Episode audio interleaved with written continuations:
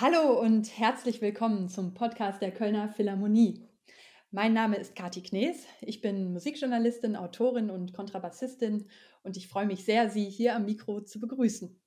Wir legen auch direkt los, denn ich kann es gar nicht erwarten, Ihnen meinen heutigen Gast vorzustellen. Wir sind uns schon an anderer Stelle im Interview begegnet, deshalb sage ich gleich du, nicht, dass Sie sich wundern.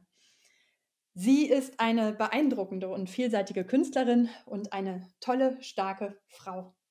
Ehrenbürgerin ihrer Geburtsstadt Simmern, musikalische Visionärin, Botschafterin, Intendantin, alte Musikexpertin, Professorin und stellvertretende Institutsleiterin am Salzburger Mozarteum, Blockflötistin, Dirigentin und Mutter. Außerdem lebt sie in Köln. Herzlich willkommen, Dorothee Oberlinger. Hallo. Das ist eine beeindruckende Liste, Dorothee. Mit welchem dieser vielen Titel kannst du dich denn momentan am meisten identifizieren? Oh, das ist eine gute Frage. Also im Moment ist sozusagen die auftretende äh, Musikerin etwas in den Hintergrund geraten ähm, und äh, es geschieht sehr viel sozusagen äh, digital ähm, als Lehrerin am Mozarteum, aber am Monitor meistens und äh, als Intendantin auch in zahlreichen Zoom-Meetings, äh, wo ständig äh, umgeplant wird, äh, was denn als Alternative A, B, C passiert, äh, je nachdem, wie äh, Corona uns noch beschäftigen wird im Mai oder Juni. Und ähm, hauptsächlich als Mutter, muss ich sagen, denn äh, im Moment sind die Schulen ja komplett geschlossen. Mein Sohn ist sieben Jahre alt, er ist in der zweiten Klasse und äh, ich übernehme dann die Hausaufgabenbetreuung, was auch nicht manchmal nicht ohne Tränen abgeht, aber ich gebe mir die beste Mühe, dass wir mit dem Lernstoff ähm, auch äh, interessant und so weiter äh, zurande kommen. Was würdest du denn sagen aus deiner Sicht? Ist Mathe lernen mit einem Grundschüler einfacher oder einem deiner Studenten permanent Atmung beizubringen? das hat beides seine Tücken. ähm, also ich lerne jetzt selbst auch dazu mit so kleinen Lernfilmchen, was äh, die Königsaufgaben sind in der Mathematik, in der Malrechnung.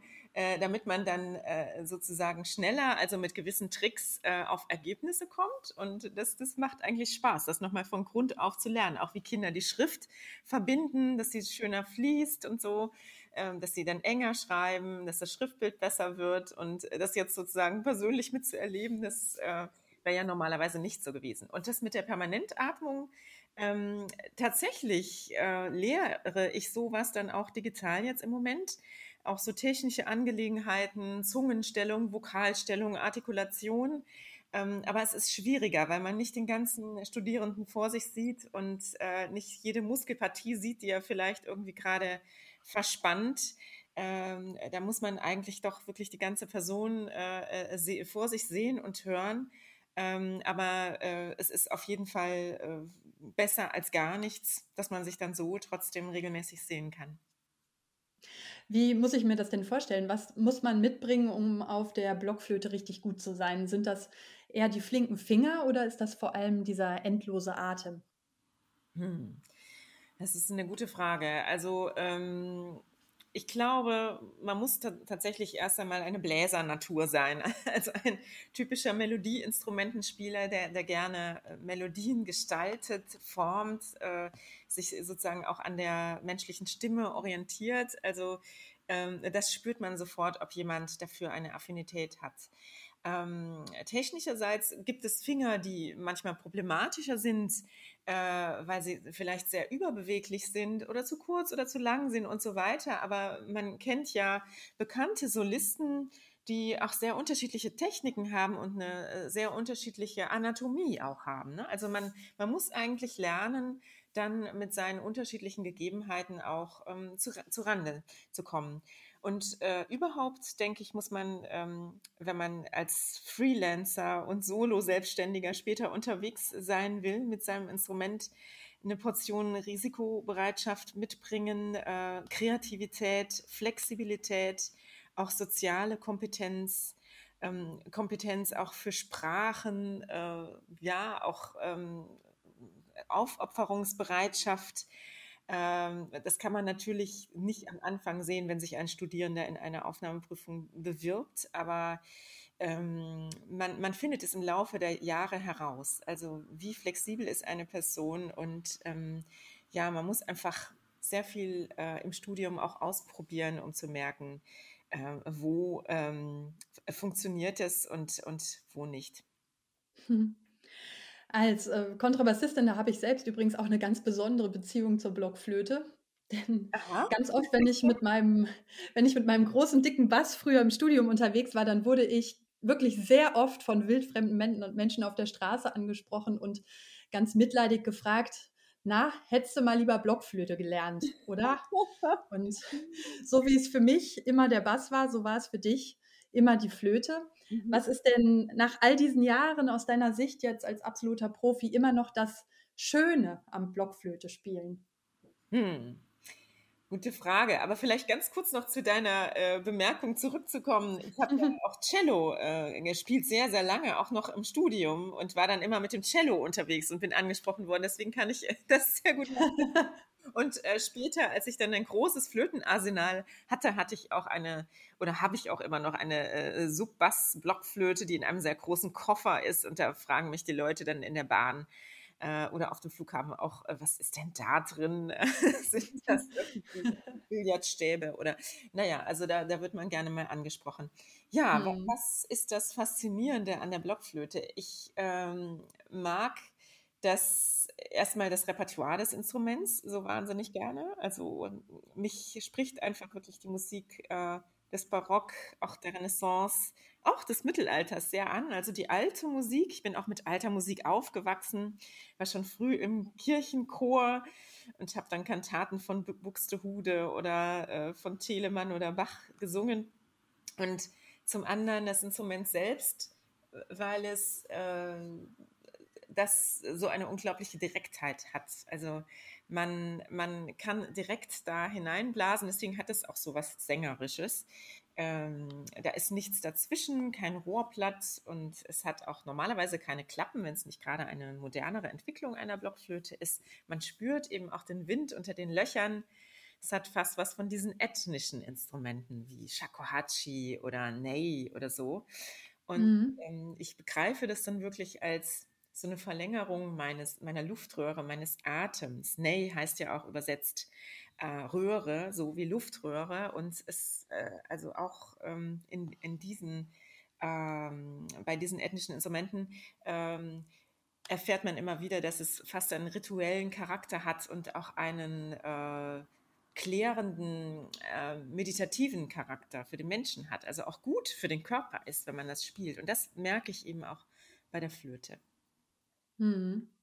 Du musst ja immer und immer wieder dein Instrument gewissermaßen auch verteidigen, weil der Blockflöte ja der Ruf anhaftet, dass sie vor allen Dingen ein Schülerinstrument ist, das sich gut zum Einstieg eignet.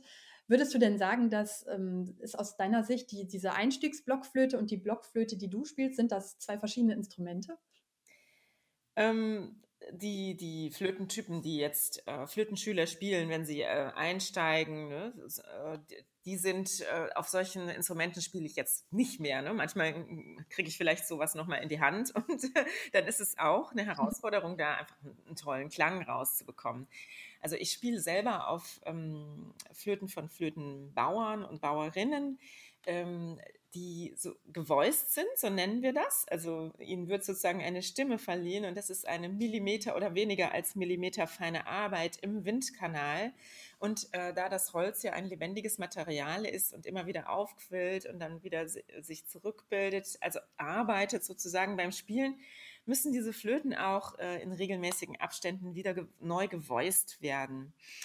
Und ähm, ein, jetzt ein Anfänger hat ein Instrument, auf dem er dann alles flötet. Und ich habe zum Beispiel ganz viele verschiedene Altblockflöten, die ähm, alle ein unterschiedliches Timbre haben. Die eine ist vielleicht mehr so eine Jessie Norman und klingt ein bisschen rauschiger und weiter und wärmer. Die andere ist vielleicht mehr eine Emma Kirkby und klingt ganz ganz und eng und lunar. Wenn man jetzt mal bei den äh, Gesangsstimmen äh, unterscheidet, sagt man ja gerne, das ist ein solarer Typ oder ein lunarer Typ. Und das haben die Flöten genauso. Also man kann das auch mit den Rohrblättern von Oboen wirklich vergleichen oder von Fagotten, äh, dass, dass man eben auch verschiedene äh, Timbres äh, baut. Und äh, je nach Repertoire oder dem, was man für den Raum auch braucht oder für die Kammermusik, für die Mischung, dann auf das eine oder andere Instrument äh, geht. Und deswegen, da landet man dann in so einem Spezialgebiet mit so vielen Instrumenten. Das ist natürlich mit dem Anfängerinstrument nicht mehr zu vergleichen. Hm. Ändert sich da so dein Fable im Laufe der Zeit? Gibt es immer so Phasen, wo du eine besondere, eine Flöte besonders gerne spielst und dann ist es wieder eine andere? Das kann man so sagen. Also ich habe ähm, am Anfang meines äh, Studiums ganz andere Instrumente gespielt als jetzt und äh, das, die Technik des Blasens hat sich auch verändert. Ähm, ich spiele jetzt hauptsächlich Flöten von dem Flötenbauer Ernst Meyer, der dann äh, plötzlich gestorben ist vor einigen Jahren. Seine Söhne äh, haben seine Werkstatt übernommen ähm, und diese Flöten sind sehr weit gebaut. Das heißt, man muss, äh, man kann eben unglaublich viel Luft geben, aber man muss sie zähmen. Also alles, was, was mit den Zähmen geschieht, geschieht im Inneren des Mundes. Äh, äh dadurch, dass ich äh, vielleicht die Zunge ein bisschen höher nehme, der, äh, die Luft schneller wird, ne, ich verschiedene Vokale denke und das versuche mehr zu zentrieren. Vorher habe ich auf deutlich engeren Instrumenten gespielt, wo ich sozusagen ähm, im Inneren des Mundes mehr Raum geben musste für das Instrument. Also versuchen musste, mehr aus dem Instrument rauszukommen. Und das ist diametral entgegengesetzt. Und ich merke jetzt, wenn ich diese älteren Instrumente, die ich vor 20 Jahren spielte, nochmal spiele, dass ich mich mit meiner ganzen Technik wieder sehr umstellen muss. Hm.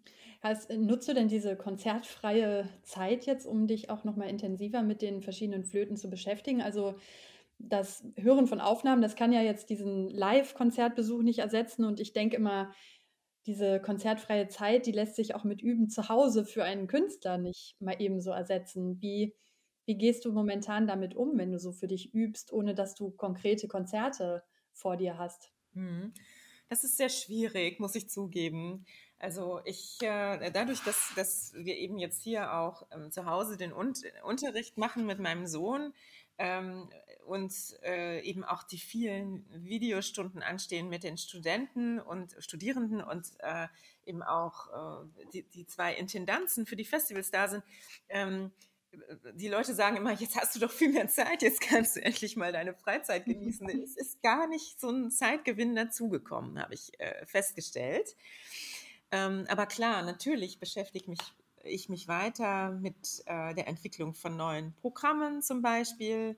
Ähm, und dass ich mich jetzt einfach hinsetze und ähm, ein Programm schon mal anfange zu üben, was vielleicht erst dann in zwei Jahren geschieht, äh, das äh, fällt mir schwer. Also ich brauche immer so das direkte Ziel, und äh, wenn es dann Fahrt aufnimmt, dass dann so die Endproben sind und man zusammen Tag und Nacht dann äh, eben probt und dann kommt das Konzert, also wirklich so dieses auf ein Ziel hinarbeiten und dann, ach, ist man hinterher äh, so wunderbar entspannt, wenn man sozusagen sein Werk vollbracht hat. Also dieses, äh, dieser Ablauf ist jetzt sozusagen nicht mehr da. Ich fühle mich jetzt wieder mehr wie eine Studierende, äh, wo ich noch nicht so viele Konzerte hatte und einfach immer nur jeden Tag sieben, acht Stunden geübt habe. äh, nicht so das Ziel hatte, sondern einfach dann Technik geübt habe und, und Tonleitern und, und äh, knifflige Stücke, die ich vielleicht gar nicht im Konzert hinterher gespielt habe, sondern sie einfach kennenlernen wollte. Ähm, das mache ich tatsächlich ab und an, dass ich da mal wieder Etüden hervorhole oder so. Ähm, einfach so, äh, aber eben nicht auf ein Konzert hin. Hm. Eigentlich wärst du ja jetzt äh, gerade in dieser Zeit auch irgendwann mit dem belgischen B-Rock Orchestra und äh, Dimitri Sinkowski auf Tour und hättest auch unter anderem hier in Köln in der Philharmonie gespielt. Was bedeutet dir dieses Konzert aus hier in Köln? Ja, also ich, ich muss sagen, ich bin immer wahnsinnig gerne in der Philharmonie zu Gast. Das letzte Konzert, was wir noch geschafft haben, war im Sommer, im, im äh, August ähm, bei dem äh, Alte Musikfestival der äh, Philharmonie Felix. Ähm, es sollte ja eigentlich eine größer besetzte, konzertant äh, gespielte Oper kommen, Polifemo von Bononcini. Das haben wir dann nicht geschafft, weil da zu viele Sänger solistisch beteiligt gewesen wären. Und dann äh, ist es ein etwas kleineres Opernprojekt geworden mit äh, einer Serenata von Alessandro Scarlatti und zwei Gesangssolisten. Und äh, da habe ich auch wieder festgestellt, dass ähm, der Klang einfach äh, ähm, trotz des riesigen Hauses so gut ist, ich habe jetzt selber äh, auch noch mal als Zuhörerin in dem Konzert von Antonini gesessen und habe ihn Blockflöte spielen gehört und ich habe in der Philharmonie und ich habe auf einem ziemlich weit entfernten Platz gesessen und äh, trotzdem ist es, ähm, man, es ist zwar leiser dann, ne, aber man ist sofort dann in dem Kosmos drin nach einigen Minuten und hört dann wirklich jede Differenz im Klang und ähm, das, das ist einfach gut gebaut anscheinend äh, akustisch. Und ich mag auch die, äh, diese Rotunde, also dass, dass sozusagen auch Leute hinter einem sitzen, ringsherum, so ein bisschen wie in äh, Berlin im Boulez-Saal oder so.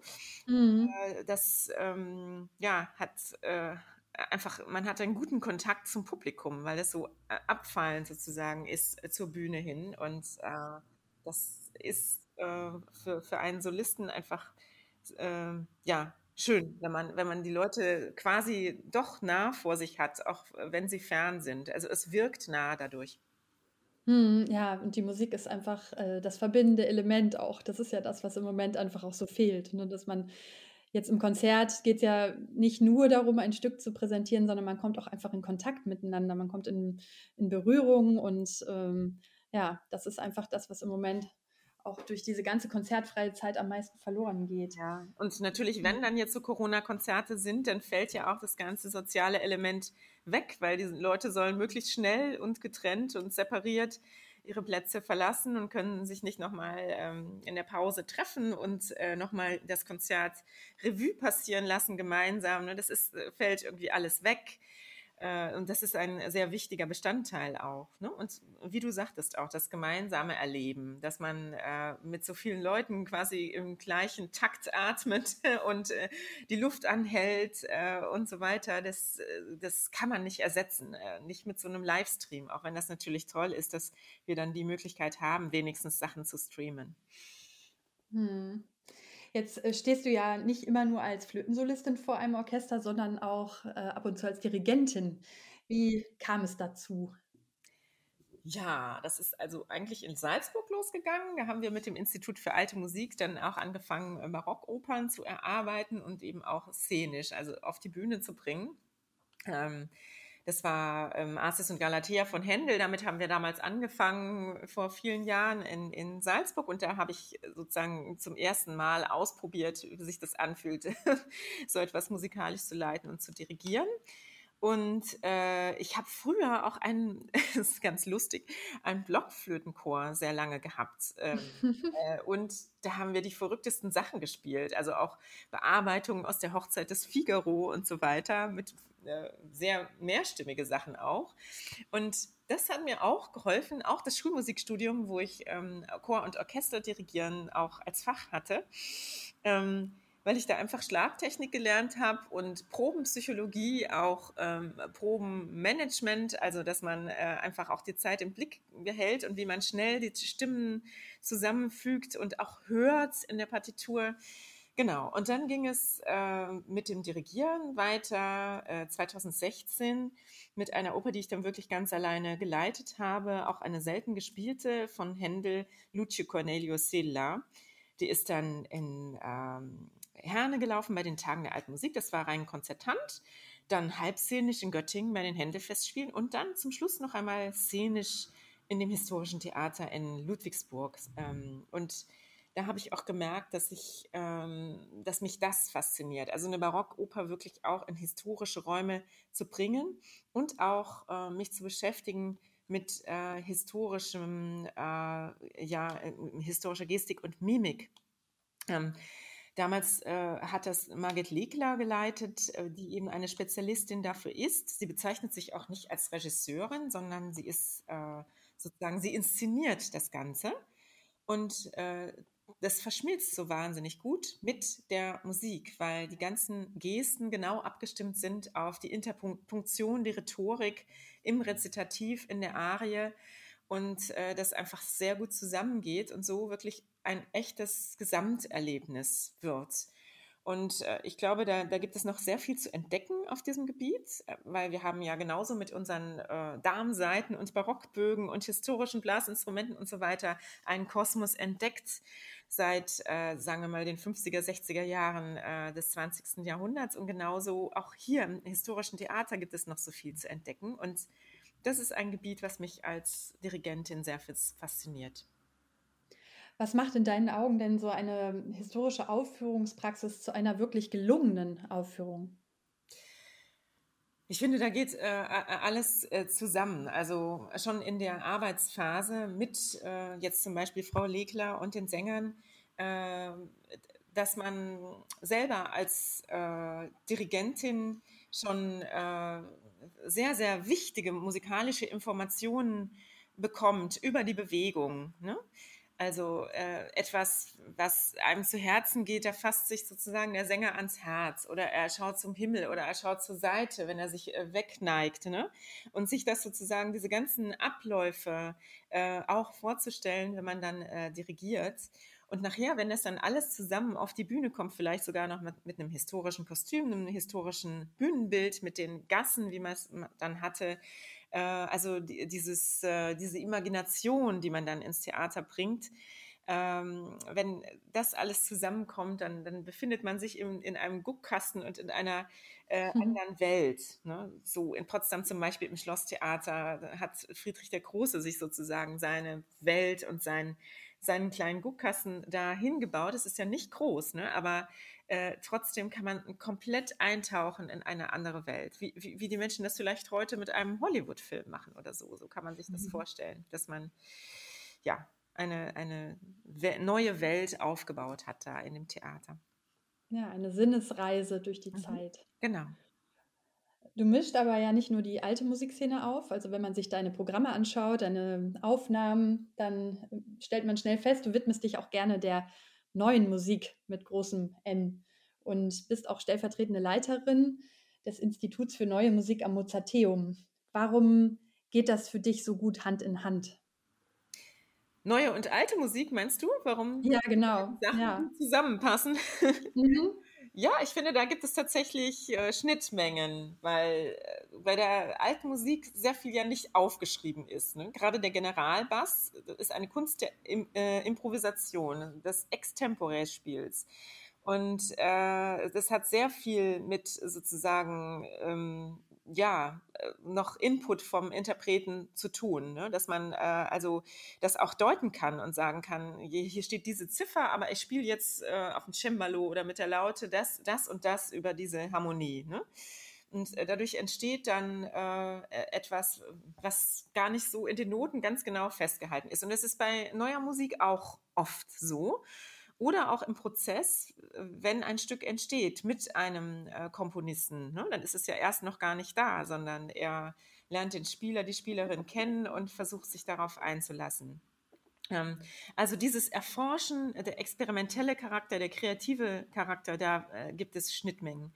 Und in der neuen Musik fasziniert mich einfach, dass man sozusagen in die Tonsprache, in die ganz persönliche Welt eines Komponisten, einer Komponistin eintauchen kann, äh, und sich damit beschäftigen kann, dass es Stücke gibt, äh, wie zum Beispiel von Berio, das Jazz, das ist so ein ganz berühmtes Repertoirestück für die Flöte, wo man äh, fast ein Jahr braucht, bis man das überhaupt spielen kann. Ne? Wenn ich so eine Händelsonate mir nehme, dann kann ich sie sofort spielen. Aber so ein Stück, wo ich mich so lange intensiv auseinandersetzen muss, auch mit mir als Interpretin und äh, mit dem Komponisten, äh, das finde ich einfach faszinierend. Und dann hinterher äh, einfach das so oft vor Publikum zu spielen, bis man eine äh, überzeugende Interpretation hat, daran kann man sich schleifen und so unglaublich viel lernen.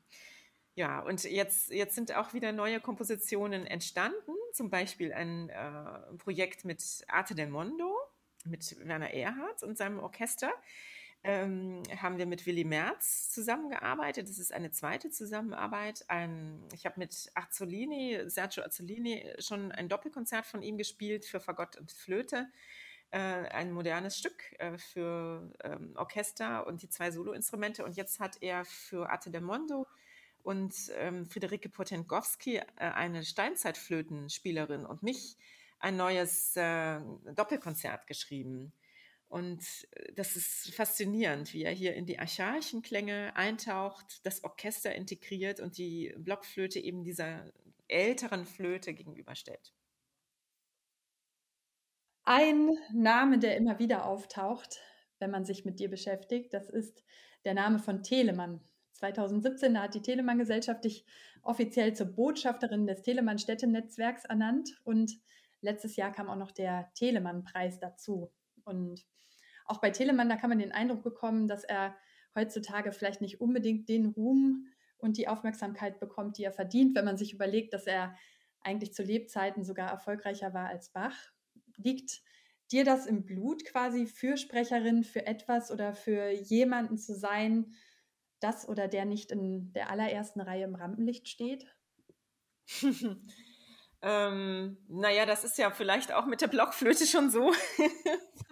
dass, äh, dass man ein Instrument hat, was doch e-, eher exotisch ist ne? und nicht so das normale äh, äh, Solo-Instrument im Klassikbetrieb. Und so ist es auch mit dem barocken Repertoire. Also die meisten Komponistennamen werden jetzt äh, äh in Anführungszeichen normale äh, Liebhaber von Klassik gar nicht kennen, wie Dario Castello oder Fontana und so weiter. Und da gehört natürlich auch Telemann dazu, aber der ist natürlich schon mittlerweile etwas äh, bekannter.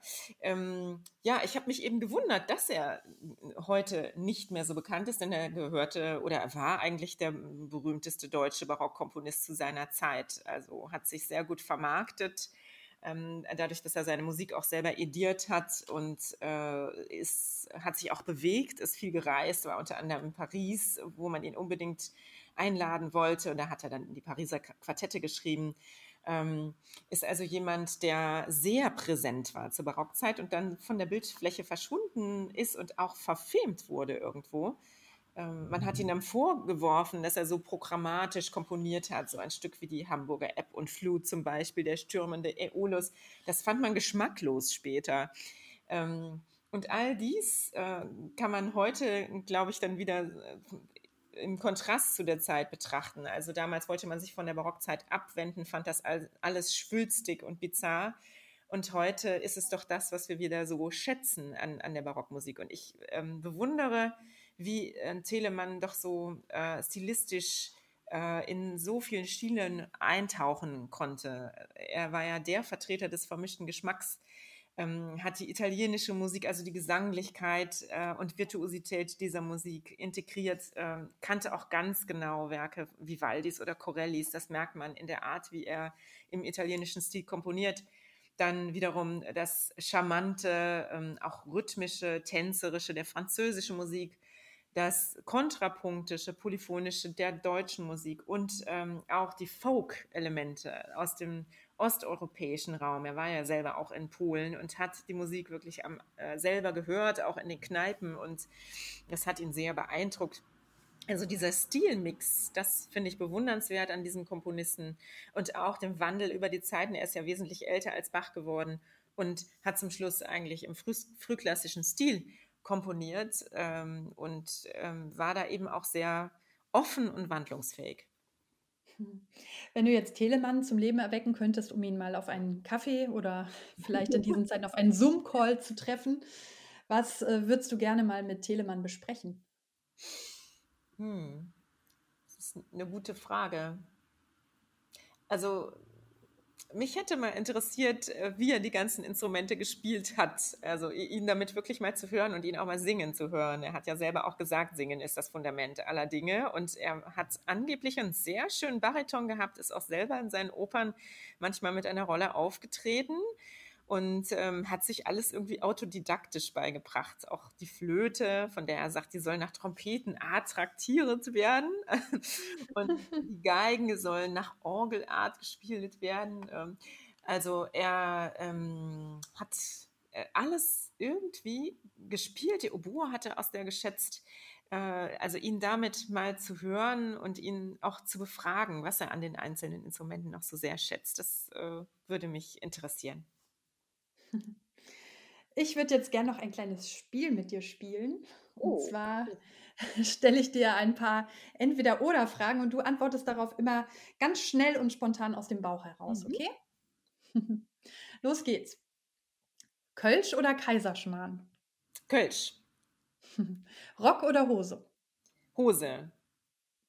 Früher Vogel oder Nachteule? Nachteule. Geistlich oder weltlich? Weltlich. Kuhmilch oder Hafermilch? Kuhmilch. Lampenfieber oder Nerven aus Stahl? Oh, das ist schwer. Beides. Aber eher Nerven aus Stahl. Krimi oder Komödie? Mm, Krimi. Noten oder auswendig? Noten. Anruf oder E-Mail? Anruf. Meer oder Berge? Meer. Konzert oder Aufnahme? Konzert. Und dirigieren oder Flöte spielen? Oh, das ist, das ist gemein. Flöte spielen. Ja, letztendlich ist und bleibt es dann doch die Flöte, oder? ja, genau. Liebe Dorothee, vielen, vielen Dank. Es hat total Spaß gemacht, mit dir zu sprechen. Ja, danke dir, Kathi. Das war sehr schön. und ich wünsche dir und ich wünsche auch uns allen, dass du ganz bald wieder live auf der Bühne stehen kannst. Und ähm, ja, das war der Podcast der Kölner Philharmonie. Ab jetzt monatlich zu hören. Ich bin Kathi Knees und sage Tschüss und bis bald.